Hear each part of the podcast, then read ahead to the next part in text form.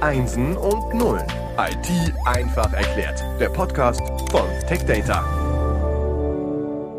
Herzlich willkommen zum Podcast Einsen und Nullen IT einfach erklärt. Wir sind jetzt in der finalen Episode, Episode Nummer drei. Das Thema lautet Schutz von Datenbanken. Quest Software präsentiert diese Staffel. Bei Quest Software arbeitet Oliver Reitemeyer. Er ist natürlich wieder zu Gast. Erstmal hallo Oliver. Hallo Frank. Wir sind jetzt in der letzten Episode. Wir haben schon sehr viel besprochen und du hast in der letzten Episode von den bisherigen Technologien gesprochen, wie zum Beispiel Backup and Recovery. Und ich habe so im Nachgang überlegt, sind das dann so diese klassischen Schutzinstrumente, wenn man über den Schutz von Datenbanken spricht? Ja, das sind die klassischen Schutzmechanismen äh, und die sind auch wirksam. Denn äh, Datenverlust ist ja das, was jeder ausschließen möchte. Und äh, du kennst es vielleicht auch von dir selber. Wenn du äh, ja. regelmäßig ein Backup von deiner Festplatte machst, dann bist du froh, selbst wenn du äh, die Daten, die noch gültig sind, äh, waren von vor zwei Wochen. Wenn du die wiederherstellen kannst bei einem Totalausfall, dann bist du froh, wenn du ein Backup and Recovery Software hast, um diese Daten wiederherstellen zu können. Auf jeden Fall, ja. Äh, diese klassischen Schutzelemente äh, sind, wie gesagt, derzeit auch aktiv. Also Oracle hat da Bordmittel, die das äh, ermöglichen und äh, die funktionieren ja auch sehr gut. Nur in der äh, Maßnahme, die oder den, den, den Empfehlungen des BSI, seine Datencenter in zwei Teile aufzuteilen und sie dadurch redundant zu machen, ähm, ist dann das Backup and Recovery nicht mehr ausreichend. Das heißt, die Synchronisierung von Datencenter 1 zu Datencenter 2 muss auf einer anderen Technologie basieren, außer dem Backup and Recovery. Das heißt, Backup and Recovery ist ein Teil und die Redundanz ist ein anderer Teil und die spielt man beide gleichzeitig, aber beides muss auch sein.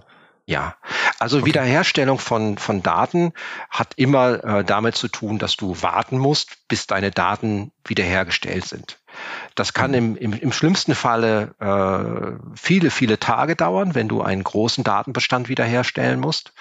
Das kann auch wenige Minuten oder wenige Stunden dauern, aber diese Technologie oder diese Architektur setzt immer voraus, dass du keinen Zugriff auf deine aktuellen Daten hast, während das Backup oder das Recovery läuft.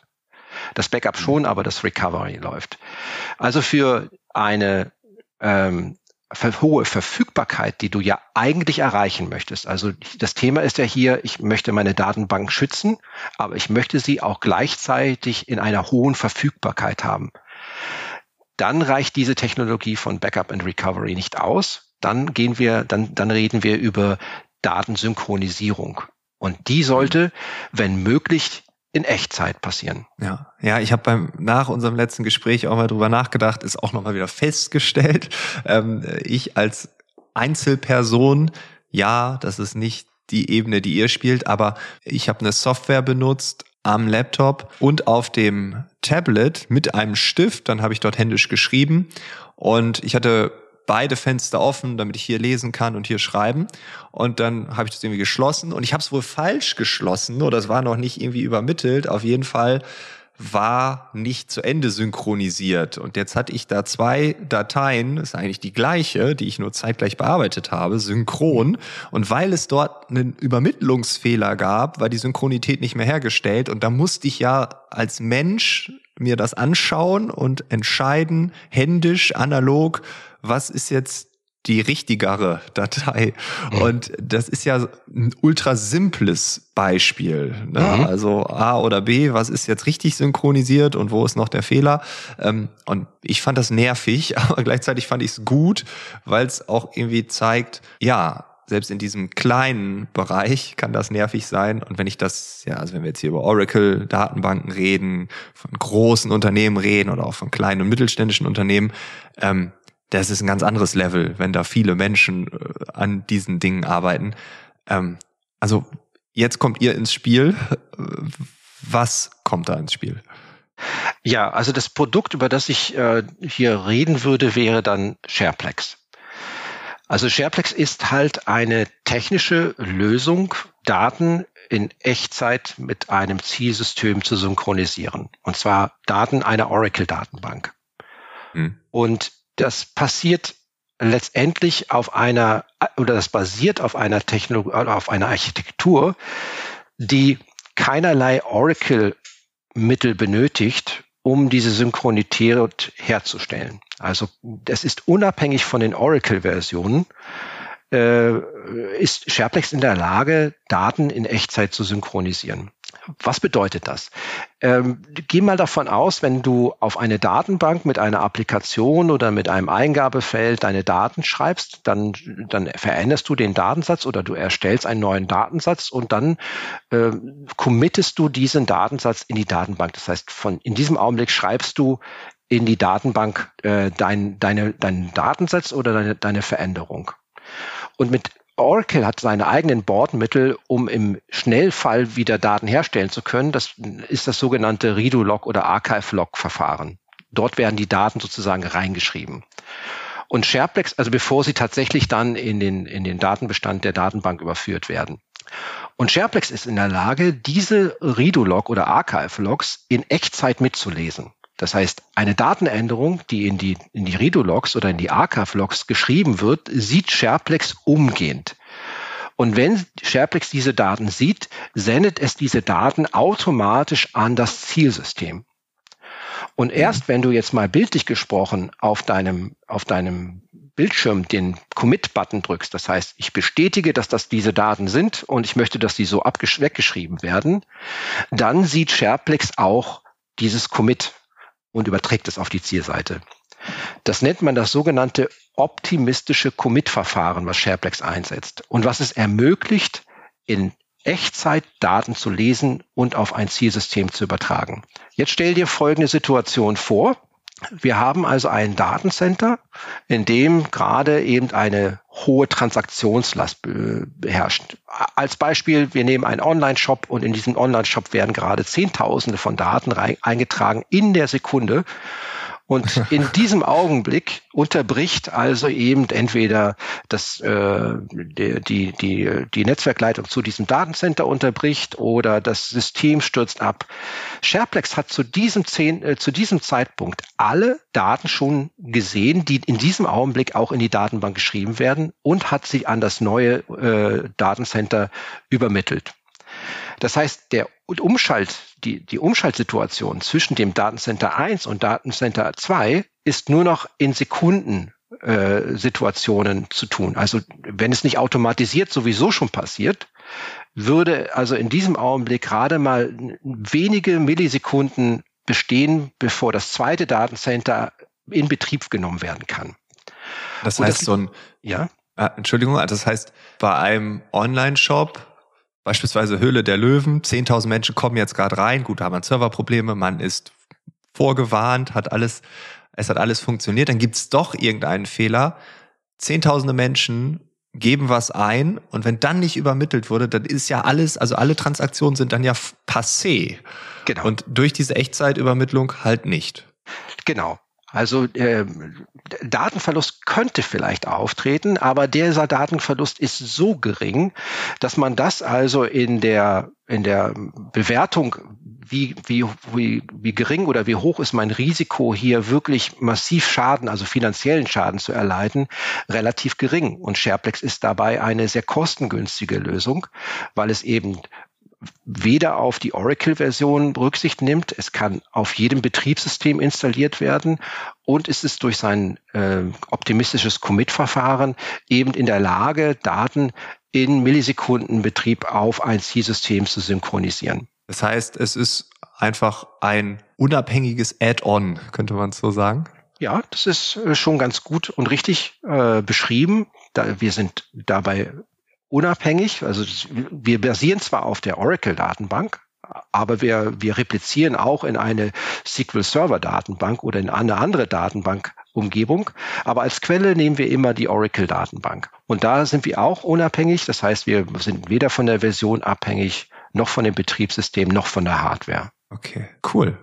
Wenn du jetzt so einen kleinen Ausblick wagen würdest, weil wir haben in der ersten Episode darüber gesprochen, welche neuen Fälle uns vor neue Herausforderungen stellen. Mhm. Ähm, wir haben über Redundanzen gesprochen, jetzt über Shareplex. Wenn du das alles so in einen Topf wirfst, ähm, was erwartest du dann in den nächsten Jahren? Also glaubst du, dass es auf der einen Seite mehr Chaos gibt, was man irgendwie handeln muss? Glaubst du, dass es deutlich mehr Datenwachstum gibt? Was ist so deine Einschätzung? Mhm. Also ich, äh, was ich erwarte, ist auf jeden Fall, dass dieses, äh, diese Data Transformation, also diese, dieser Schritt, seine Daten und die Kraft seiner Daten äh, viel mehr in den Fokus zu bringen, wachsen wird.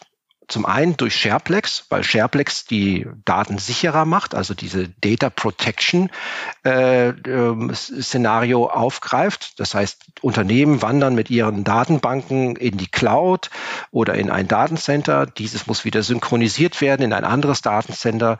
Da spielt SharePlex halt eine Rolle aber auch in den Data Operations, also da, wo die Daten verarbeitet werden. Also wie kann ich die Verarbeitung meiner Daten visuell äh, besser analysieren, um daraus Schlüsse zu sehen, äh, zu, äh, zu äh, Schlüsse zu ziehen, was ich denn mit diesen Daten eigentlich machen möchte.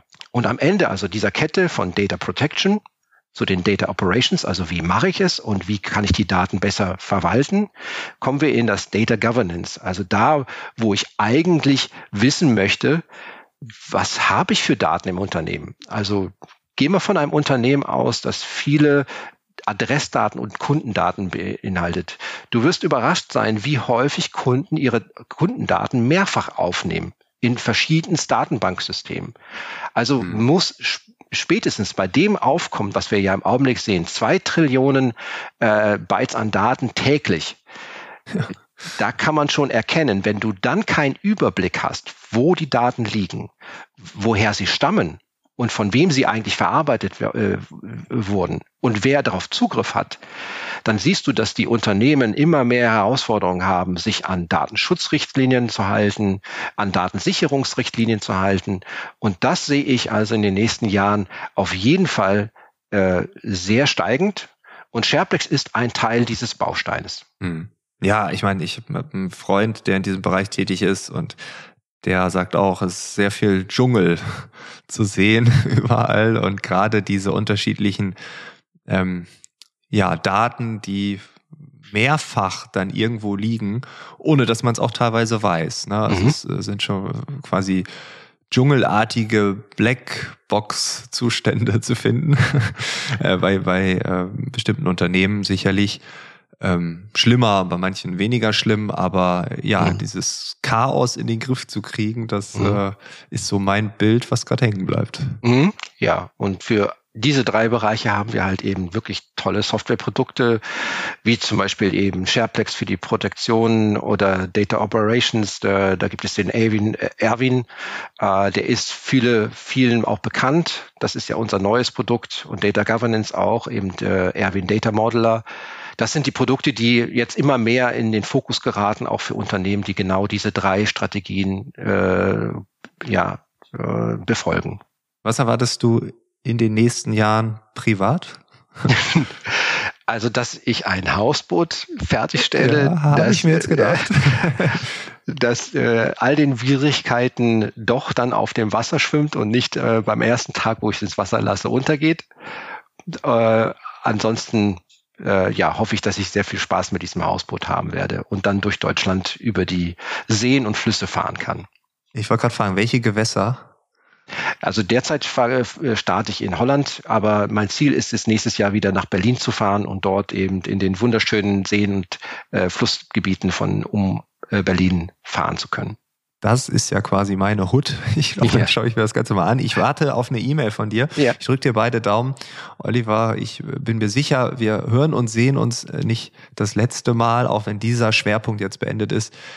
Es gibt auch genug Themen. Ihr entwickelt euch weiter. Ich bin mir sicher, wir hören uns hier allerspätestens dann auf dem Hausboot irgendwo um Berlin herum. Ja, ich danke Vielen dir, Dank. Frank. Ja, alles Gute. Ciao. Alles Gute. Tschüss.